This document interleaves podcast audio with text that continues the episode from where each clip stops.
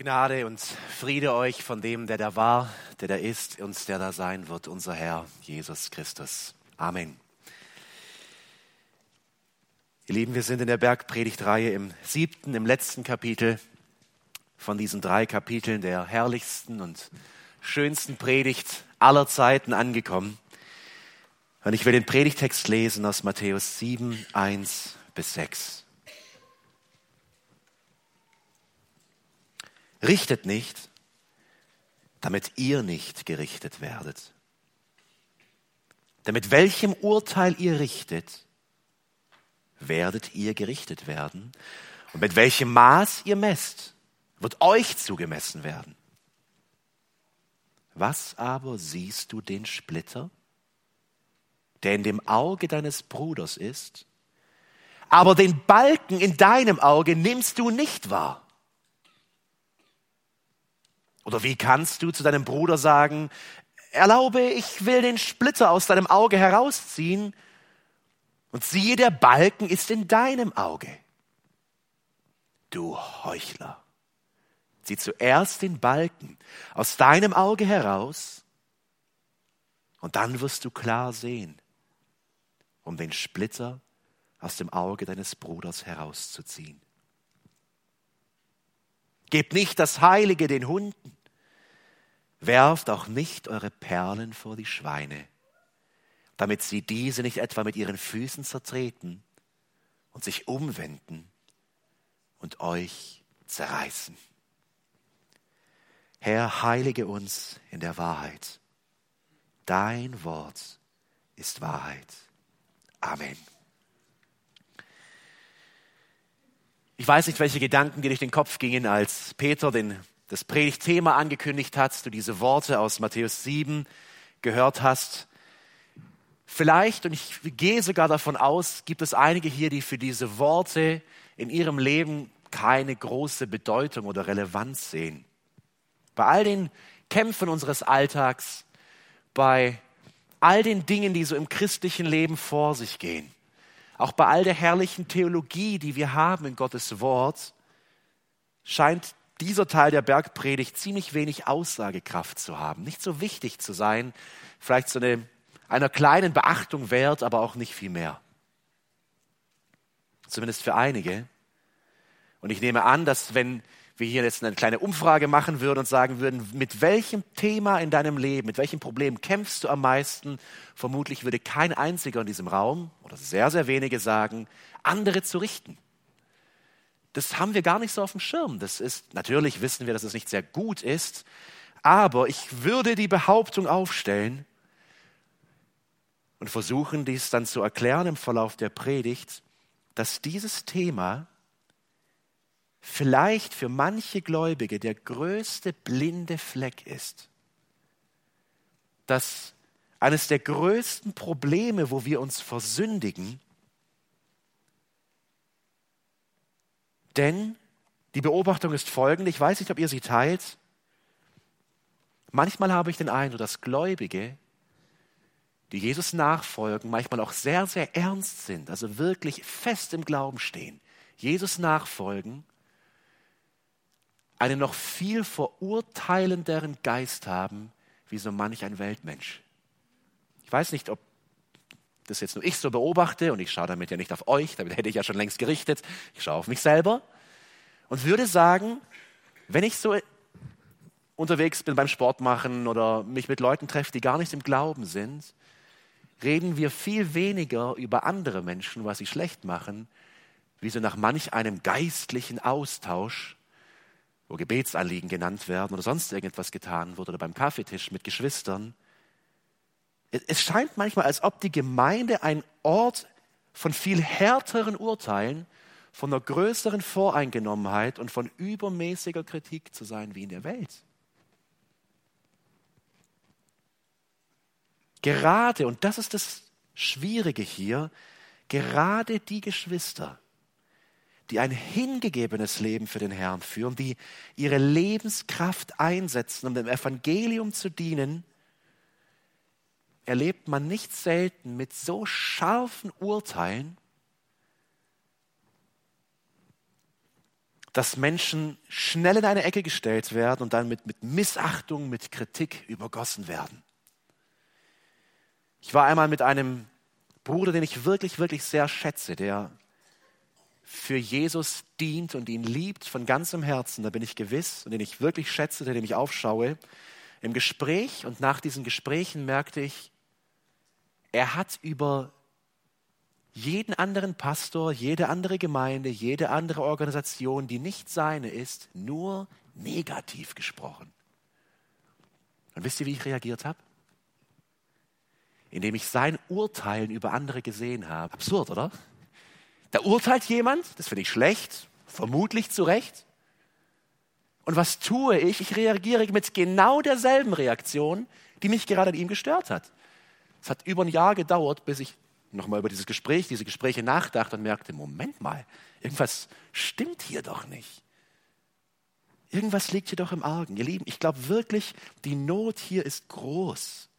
Manchmal habe ich fast den Eindruck, das ist dieses Thema des Richtens, diese Versuchung des Urteils, ist wie so eine Spezialeinheit des Teufels, die weit hinter den feindlichen Linien, tief im Feindesland operiert und die gar nicht bemerkt wird. Weil die, die, Kampflinien sind ganz, ganz woanders, ganz offensichtlich. Da tobt der Krieg irgendwo auf den Schlachtfeldern, geistlich natürlich. Und man merkt gar nicht, dass tief, tief im eigenen Land Spezialeinheiten sind, wo der Teufel genau an den richtigen Punkten unter den Geschwistern seinen Einfluss versucht auszuüben, die Macht der Sünde hineinzubringen Und lasst uns deshalb unsere Ohren, unsere Herzen öffnen für Gottes Wort. Jesus war dieses Thema so wichtig, dass er sechs Verse, oder damals gab es noch keine Verse, aber einen ganzen Abschnitt nur diesem Thema gewidmet hat. Auch hier, wie bereits in der letzten Predigt, ist dieser Text mit so einer genialen Logik aufgebaut. Man kann eigentlich gar nicht anders, als es anzunehmen. Es, es geht nicht anders, wenn man es sich anschaut. Das sind klare Argumente, die unwiderlegbar sind. Und so beginnt Jesus in 7 Vers 1 mit nicht einem Wunsch, nicht mit einem Tipp, einem Ratschlag, mit einem Befehl. Mit einem ganz klaren Befehl, der steht im Imperativ, in, in der Befehlsform, richtet nicht. Richtet nicht. Wortwörtlich in der eigentlichen Wortwurzel heißt dieses Wort urteilt nicht, verurteilt nicht oder bringt niemanden vor Gericht. Wenn Jesus also sagt, richtet nicht, meint er, drücke deine Meinung über richtig und über falsch nicht sofort aus in einer Voreingenommenheit mit einem überschnellen Urteil, das du dem anderen überstülpst und ihn damit in eine, in eine Ecke stellst, ihn damit, ihm damit diesen, dieses Etikett gibst, für was auch immer in dieser Situation es gerade da war und sagst, ah, der hat dieses Problem, ah, habe ich es wieder gewusst. Nein, wir sollen nicht voreilig einen Tadel aussprechen. Und diese Gefahr, andere zu richten, sie ist so groß, denn wenn wir die Bergpredigt bisher gelesen haben und dem Gedanken folgen, dann kommen Menschen, die Gott nicht kannten, die unter der Macht der Sünde gelitten haben, ihr ganzes Leben, zum lebendigen Glauben in das Reich Gottes. Sie erleben das Wunder der Vergebung. Sie kommen als geistliche Bettler zu Gott, die nichts haben. Die erste, Seligpreisung. Sie empfangen von Gott unendlichen Reichtum. Sie wachsen darin, in all den Dingen, die wir in den letzten Monaten in der Bergpredigt kennengelernt haben. In Disziplin, in Gehorsam, in Heiligung. Und was passiert so schnell? Man kommt so hoch auf der Leiter, dass man die anderen nur noch von oben sieht. Und die Nase rümpft. Was denn da mit denen passiert? Man hat Gottes Gnade erfahren. Und wie schnell meint man, dass die Gnade Gottes, die einen selbst verändert hat, von einem Sünder zu seinem Kind, der in der Heiligung wächst, wie schnell meint man diese Gnade sei auf eigene Kraft, auf eigene Disziplin. aufgebaut. Und dann ist da der Mitgläubige, dessen Glauben nicht so stark, dessen Veränderung nicht so groß. Da ist dann die andere Gemeinde, die nicht so schnell wächst, deren Erkenntnis nicht so tief ist. Und was macht man? Man sieht diese Person verächtlich an und steht drüber und es fühlt sich ja gut an. Ich habe es geschafft. Bei uns funktioniert's. Aber habt ihr gemerkt, was dort alles los ist und passiert? Diese, diese kritische Einstellung, ihr Lieben, die kann so groß werden, dass selbst tief, tief geistliche Menschen, die effektiv im Dienst sind, sich hier verhalten wie geistliche Babys, die ganz am Anfang stehen. Weil, wie gesagt, ich glaube wirklich, es ist ein blinder Fleck. Man merkt das gar nicht. Man merkt gar nicht, wie die Sünde hier oft in einem ist und ruht und der Geist arbeitet in diesem Bereich nicht, weil wir es ihm nicht bringen, weil wir hier nicht umkehren, hier nicht wachsen wollen. Jesus warnt hier also mit diesem Befehl, richtet nicht vor einem selbstgerechten Geist, mit einem Gefühl der Überlegenheit, mit vorschnellen Urteilen und mit Voreingenommenheit. Wisst ihr, als Paulus in 1. Korinther 12 bis 14 über die Geistesgaben spricht, baut er ja mit Absicht in die Mitte des Kapitel 13 ein, dieses hohe Lied der Liebe, um zu zeigen, bei allem Dienst, bei allem Tun, bei allem Wirken kommt es auf eins drauf an, dass man in der Liebe wächst. Und dann sagt er in einem Nebensatz, die Liebe hofft alles die Liebe Christus, von Christus in uns, sie hofft alles. Das heißt, sie wünscht dem Nächsten das Beste, auch wenn sie die Probleme, die Nachteile sieht. Aber vielmehr scheint es eine Realität zu sein, als hofften die meisten nur auf das Schlimmste im Nächsten. Man ist skeptisch. Bei jeder Veränderung fragt man, ist es überhaupt echt? Bei jeder Entwicklung fragt man, Moment, aber ihr, habt ihr schon auf die Gefahren geachtet? Und so ist man mit einem verurteilenden Geist so schnell dabei, andere zu richten, sie mit schneidender Kritik zu übergießen. Ihr Lieben, was meint Jesus nicht hier? Das ist auch wichtig zu verstehen. Jesus meint damit nicht, und das will ich aus dem Kontext gleich zeigen, dass wir nicht Urteile fällen dürfen. Das müssen wir sogar. Schaut einmal 7 Vers 6, der letzte Vers unseres Predigtextes. Gebt nicht das Heilige den Hunden. Werft nicht Perlen vor die Säue.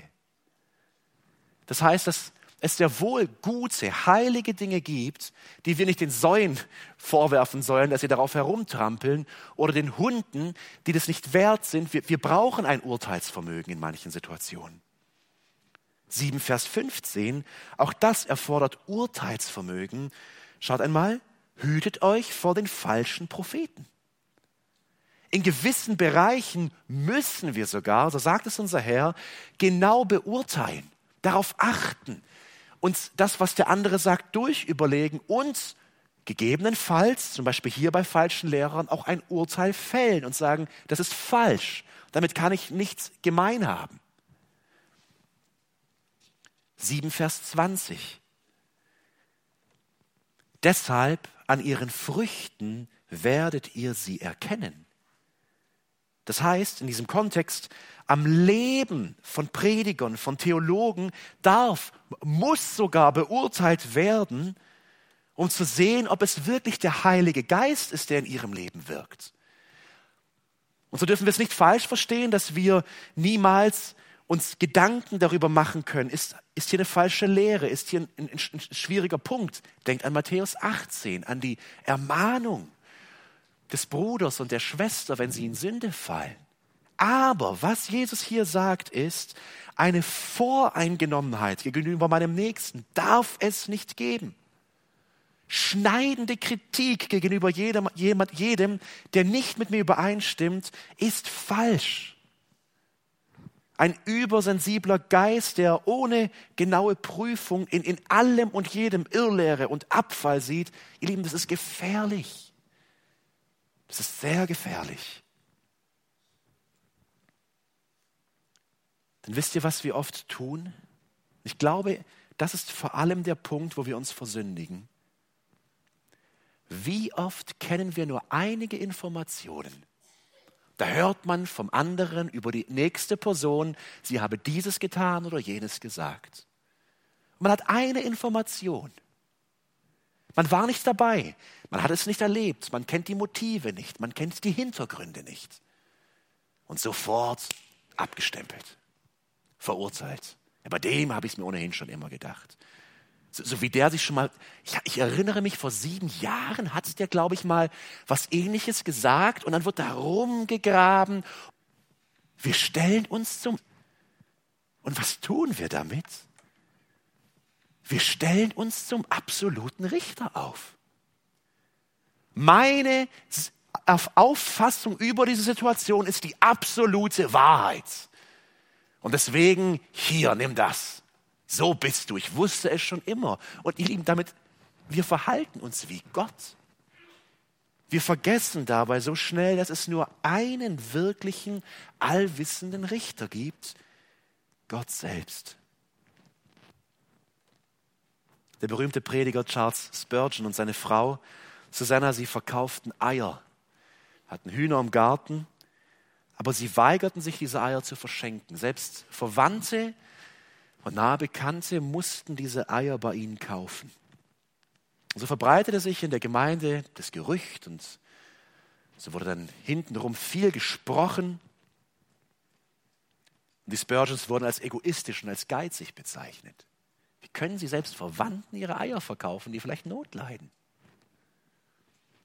Das Ehepaar nahm diese Kritik aus der Gemeinde jahrelang hin, ohne sich nur ein einziges Mal zu verteidigen. Sie waren einfach still. Und erst nach dem Tod von Susanna Spurgeon, da kam die ganze Geschichte ans Licht. Die Spurgeons hatten die Eier verkauft und mit dem Gewinn aus dem Verkauf der Eier hatten sie ältere Witwen in der Gemeinde unterstützt. Sie hatten das Geld genommen und an die Leute verteilt, die es wirklich brauchten. Aber da sie ihre Spenden nur Gott anvertrauen wollten, denkt an die Bergpredigt, ertrugen sie die Verurteilung dieser Klatschbasen stillschweigend. Wie sehr müssen sich die Leute geschämt haben, als plötzlich dieses kleine Detail ans Licht kommt und man merkt, oh, da lag ich wohl ziemlich falsch. Und Hut ab vor den Spurgeons, da nicht mal aufzuklären, stillzuschweigen, in dem Wissen vor dem Thron des lebendigen Gottes. Da wird Klarheit herrschen. Da wird alles offenbart werden.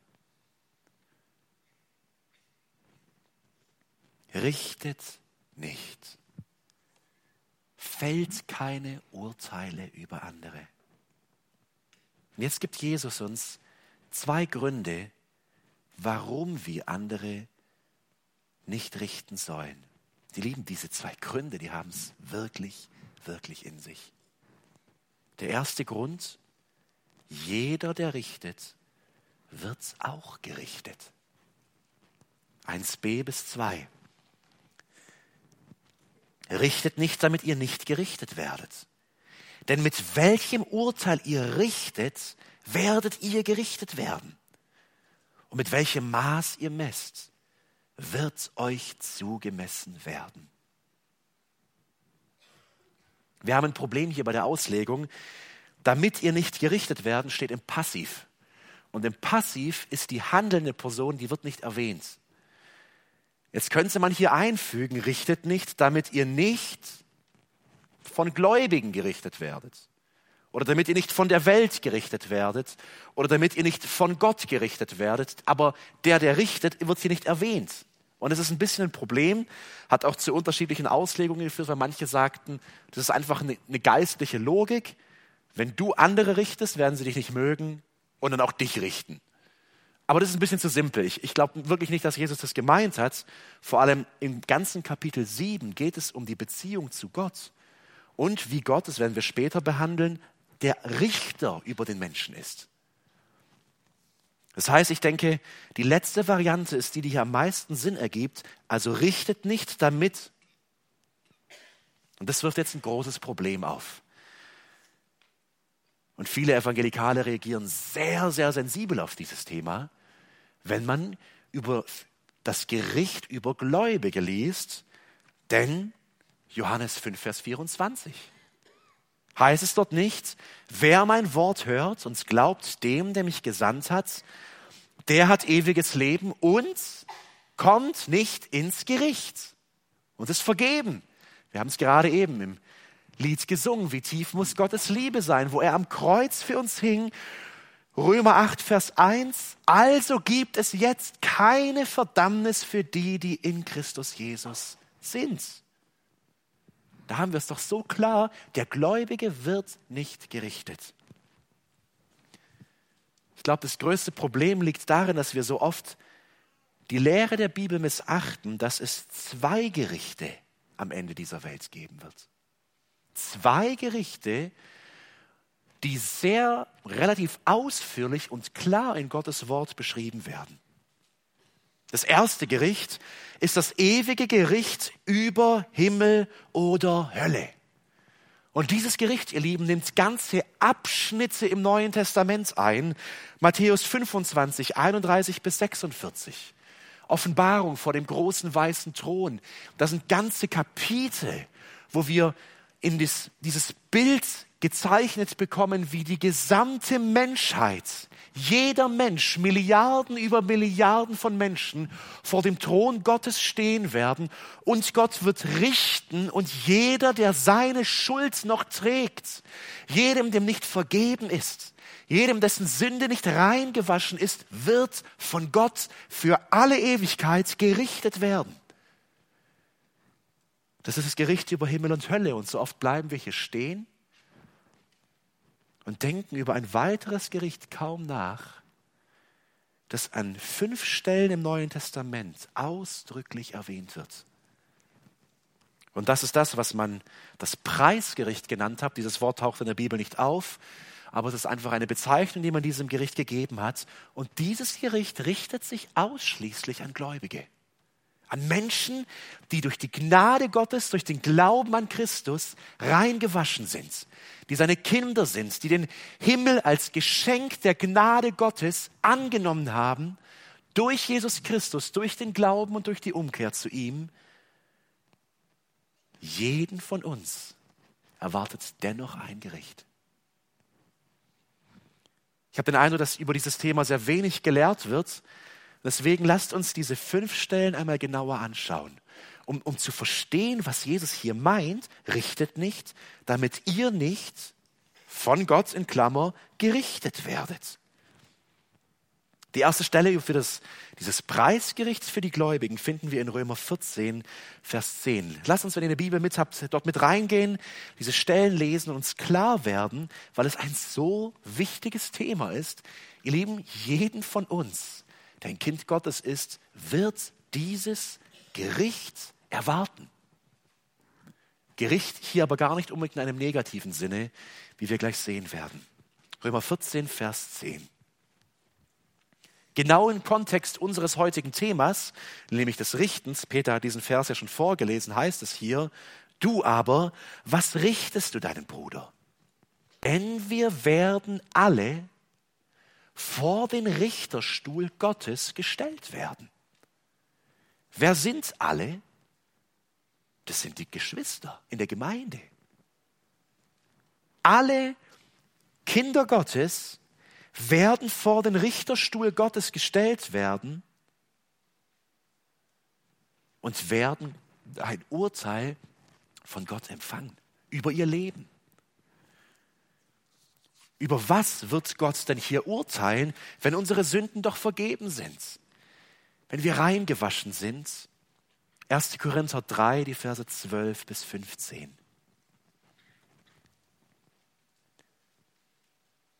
Wenn aber jemand auf den Grund Gold, Silber, kostbare Steine, Holz, Heu, Stroh baut, so wird das Werk eines jeden offenbar werden, denn der Tag wird es klar machen, weil er in Feuer offenbart wird.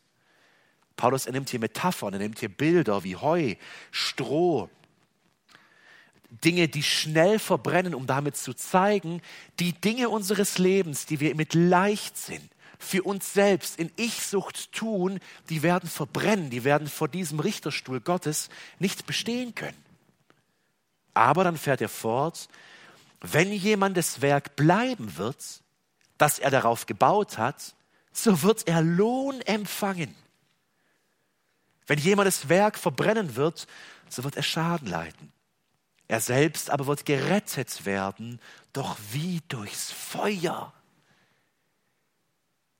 Ihr Lieben, verstehen wir die, das Ausmaß, die Tiefe dieser Verse? Jemand, der in Christus ist, er wird gerettet werden, aber seine Werke, sein Leben, seine Haltung für den Herrn, wenn dort nichts war, dann wird er, wie Paulus es sagt, durch Feuer gerettet, also durch Schmerz, weil er nichts vor Gott hinlegen kann, was er aus Dankbarkeit für die Rettung durch das Evangelium für seinen Herrn in ernster, tiefer Nachfolge gelebt hat. Auch in 2. Korinther 5, Vers 10, dort benennt Paulus es jetzt klipp und klar, was bei diesem Preisgericht für den Gläubigen vor dem Thron des lebendigen Gottes, worüber geurteilt wird. Denn wir müssen alle vor dem Richterstuhl Christi offenbar werden, damit jeder empfängt, was er durch den Leib vollbracht hat, dementsprechend, was er getan hat, es sei Gutes oder Böses. Ihr Lieben, unsere Sünden sind vergeben. Das feiern wir gleich im Abendmahl, wo wir daran denken, dass Christus seinen Leib, sein Leben, sein Blut gegeben hat für uns. Und darin jubeln wir, darin freuen wir uns. Wir sind zu seinen Kindern gemacht. Aber wie wir nun leben, aus Dankbarkeit für diese Errettung, das ist entscheidend. Das hat Gewicht. Lebens hat Gewicht.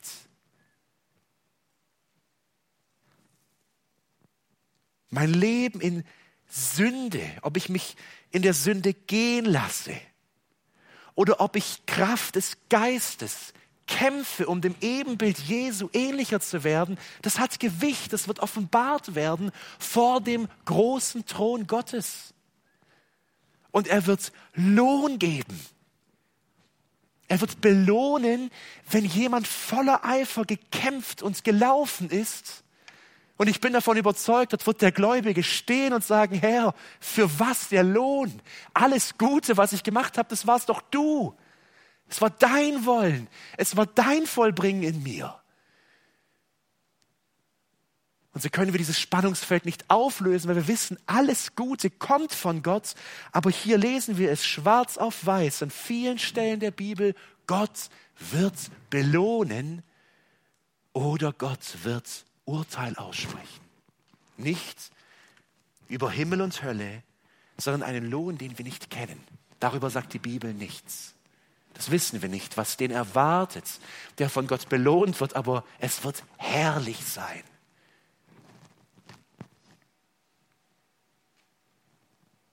2. Timotheus 1, die Verse 16 bis 18. Hier macht Paulus es ganz persönlich. Er bezieht dieses Preisgericht auf eine Person, ganz direkt. Nämlich aus, auf Onesiphorus, einen der Mitstreiter von Paulus. Hier schreibt er, der Herr gebe dem Hause des Onesiphorus Barmherzigkeit. Warum? Warum soll Onesiphorus und seine Familie, vielleicht seine Sklaven, Barmherzigkeit? Warum wünscht Paulus es ihnen? Denn er hat mich oft erquickt und sich meiner Ketten nicht geschämt, sondern als er in Rom war, suchte er mich eifrig und fand mich. Und jetzt Vers 18, der Herr gebe ihm, dass er von Seiten des Herrn Barmherzigkeit findet, an jenem Tag. Welchen Tag meint er? Natürlich den großen Tag vor dem Thron Gottes. Und er, er wünscht ihm nicht Errettung. Es ist Onesiphorus, es ist ein Bruder. Sie sind gerettet durch das Kreuz, aber er wünscht ihm Barmherzigkeit, er wünscht ihm Lohn dafür, was er getan hat.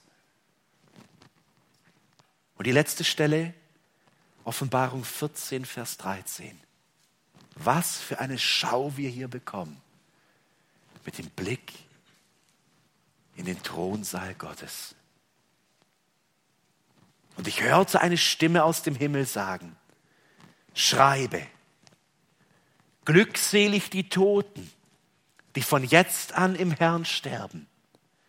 Ja, spricht der Geist, damit sie ruhen von ihren Mühen, denn ihre Werke folgen ihnen nach.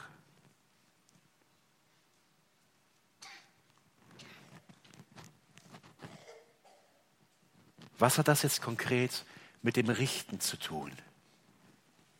Ich glaube, Matthäus 7, Vers 2 sagt, mit dem Maß, mit dem du hier auf dieser Welt andere richtest, verurteilst, den Standard, den du für andere aufstellst, diesen Standard wird Gott nehmen und mit deinem selbstgewählten Standard in diesem Preisgericht über dich richten. 7 Vers 2 Matthäus, denn mit welchem Urteil ihr richtet, werdet ihr gerichtet werden. Und mit welchem Maß ihr messt, wird euch zugemessen werden. Ich habe gerade eben mit einigen Klassen Grammatik gemacht. Verben, Zeitformen. Jedes Mal die Frage, warum machen wir das? Vielleicht sitzen ja ein paar Schüler hier genau aus diesem Grund. Ich würde es gerne fragen, vielleicht wissen es ein paar Schüler, das ist Futur 2. Das ist die abgeschlossene Handlung in ferner Zukunft. Das heißt, was ich jetzt tue, das Urteil, das ich jetzt aufstelle in meinem Leben, heute an diesem Sonntag, in Bezug auf andere, womit ich jetzt messe, dieses Urteil wird einmal vor dem Thron Gottes der Standard sein, wie Gott misst. Ich wähle den Standard.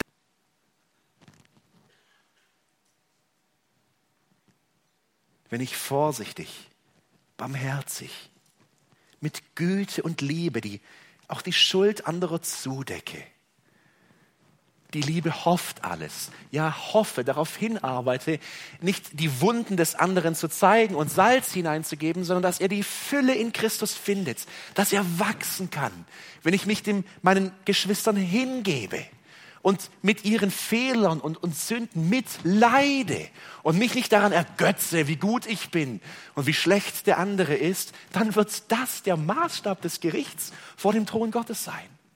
Warum? Weil Gott den dienenden Knecht liebt, weil er im Ebenbild seines Sohnes lebt.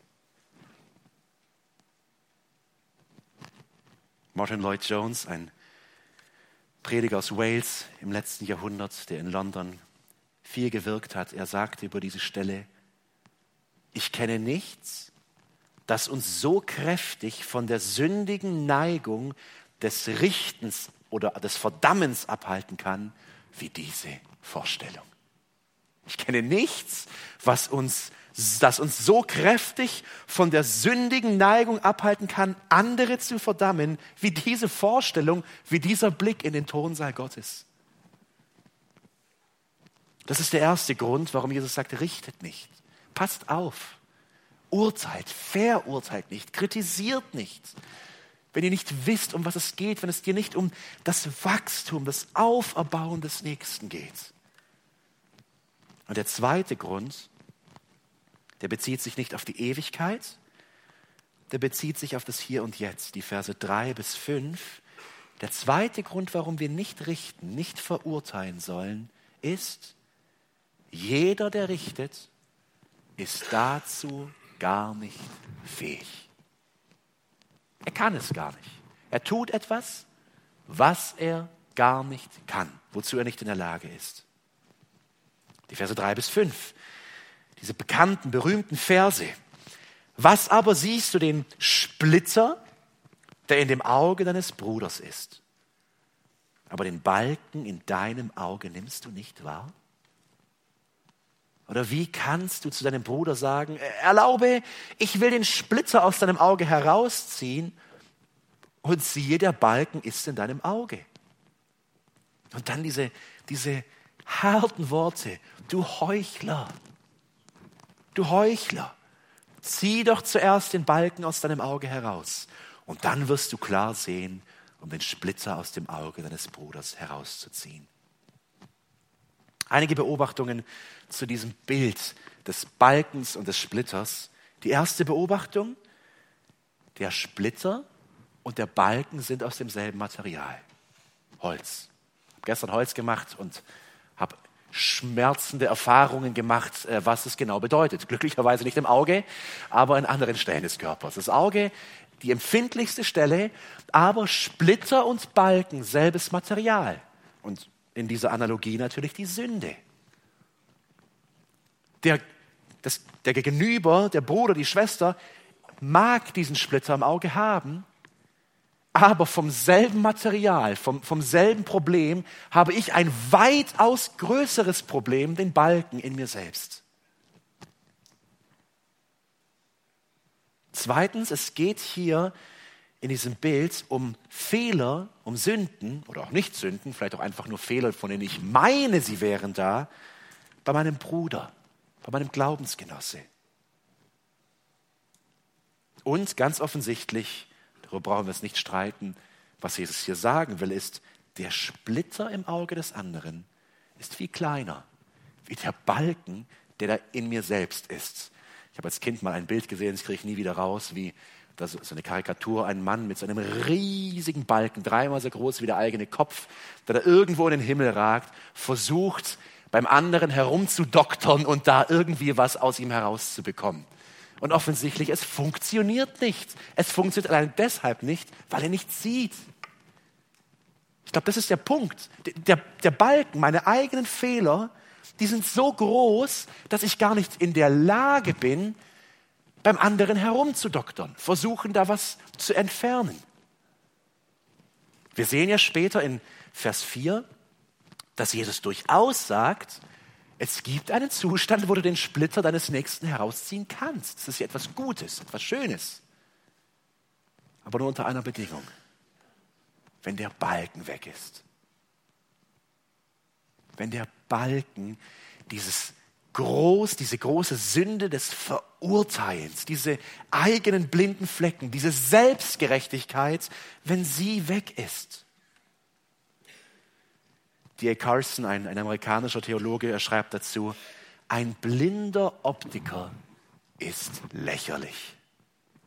Wir verurteilen oft deswegen so verkehrt, weil unser Blick von eigenem Versagen getrübt ist. Und da tut es gut, auf den anderen zu zeigen.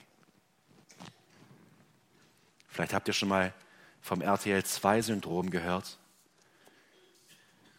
Wir haben glücklicherweise kein Fernseher, aber ich habe mir sagen lassen, die Sendungen dort wären auf nicht sehr hohem Niveau. Geht einfach um ständig irgendwelche kaputten Familien und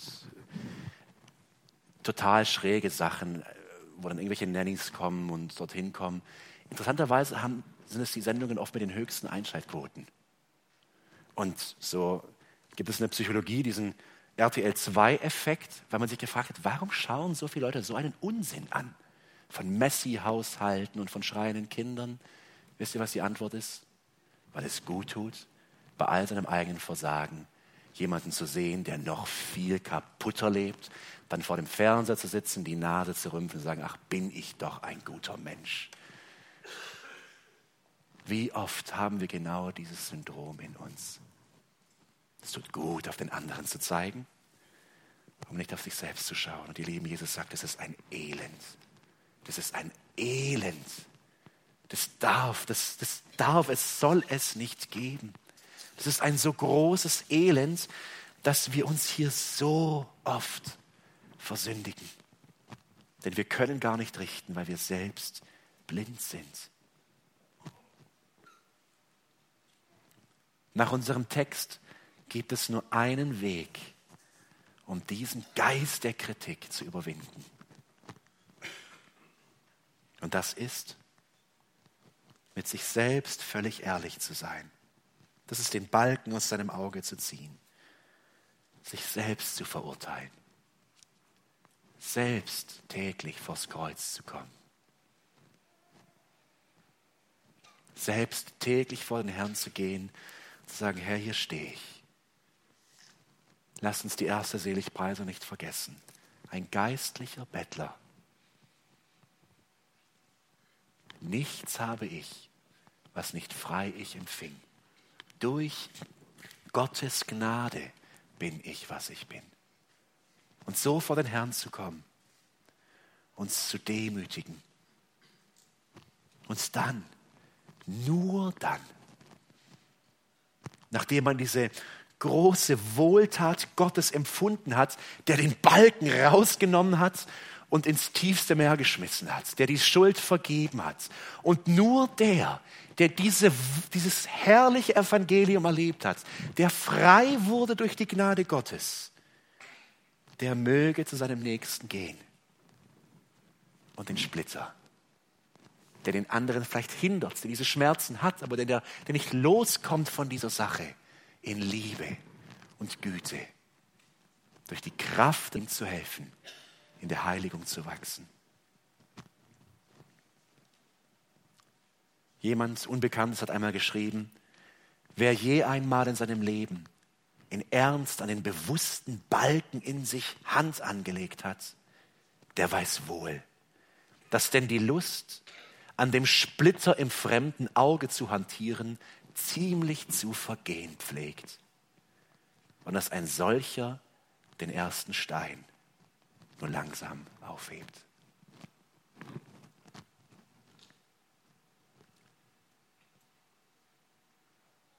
Richtet nicht, verurteilt nicht, spielt euch nicht zum allwissenden Richter auf.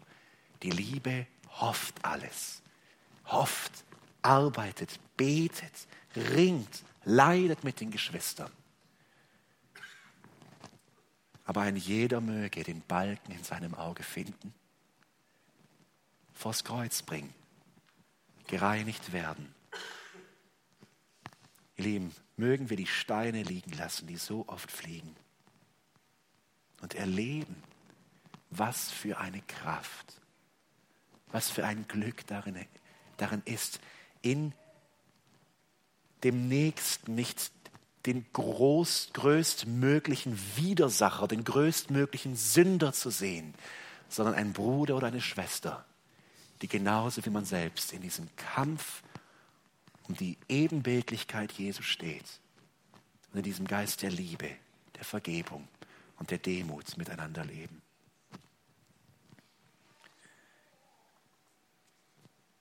Wisst ihr, ich will abschließen mit dem Gedanken, der aufs Abendmahl hinführt.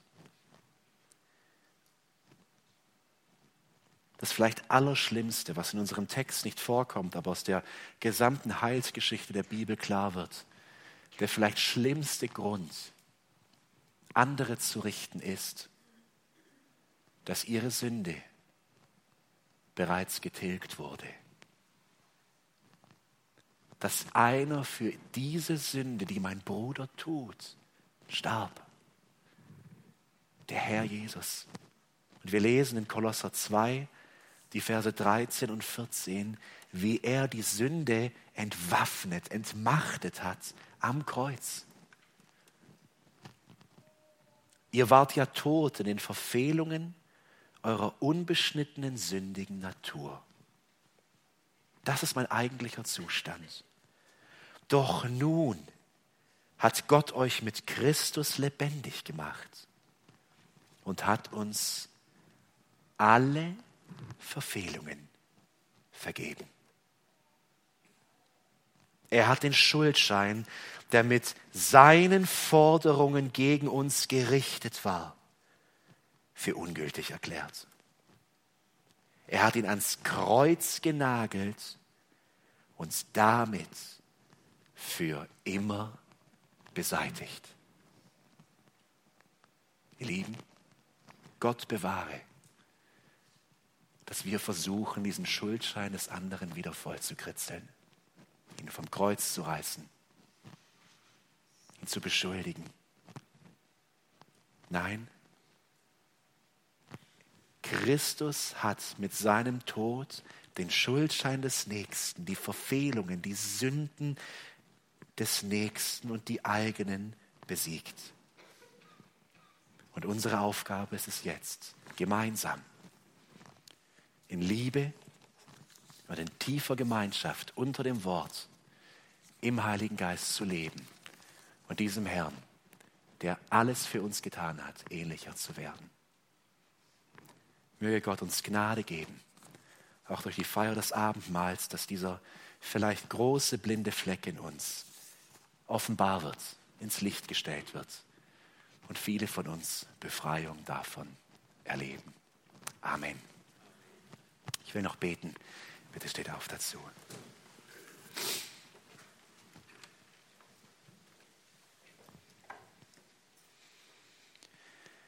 Herr, wie oft haben wir schon Aussagen getroffen über andere, uns insgeheim gefreut über ihr Versagen und ihre Fehler, um uns damit selbst in den Mittelpunkt zu rücken. Wie groß ist wieder hervorholen zu wollen, wo du ihn ausgemerzt hast durch deinen Tod am Kreuz. Herr, wir sehnen uns nach Veränderung hier. Wir sehnen uns so deinen Geist der Liebe, der Barmherzigkeit, dein sanftes Joch auf uns zu nehmen und dir, dem Lamm, zu folgen. Vergib uns unseren Hochmut, unseren Stolz, unsere Selbstgerechtigkeit. Ich bete, Herr, in deiner Gnade, lass dein Licht in das Herz von jedem hier scheinen. Und wenn jemand noch nicht von diesem ersten großen, schrecklichen Gericht freigesprochen ist durchs Evangelium, durch den Glauben an deinen Sohn, bete ich, Herr, dass heute der Tag ist, wo du Gnade gibst. Und Menschen umkehren und deinem Evangelium glauben und gerettet werden und deine Kinder werden. Aber wir wissen, Herr, dass auch dieses Preisgericht kommt und wir wollen mit Freude darauf zugehen, weil wir unser Leben dir geweiht haben. Bewahre uns vor einem Geist der Kritik, des Richtens und gebe uns deine herrliche Liebe. Amen.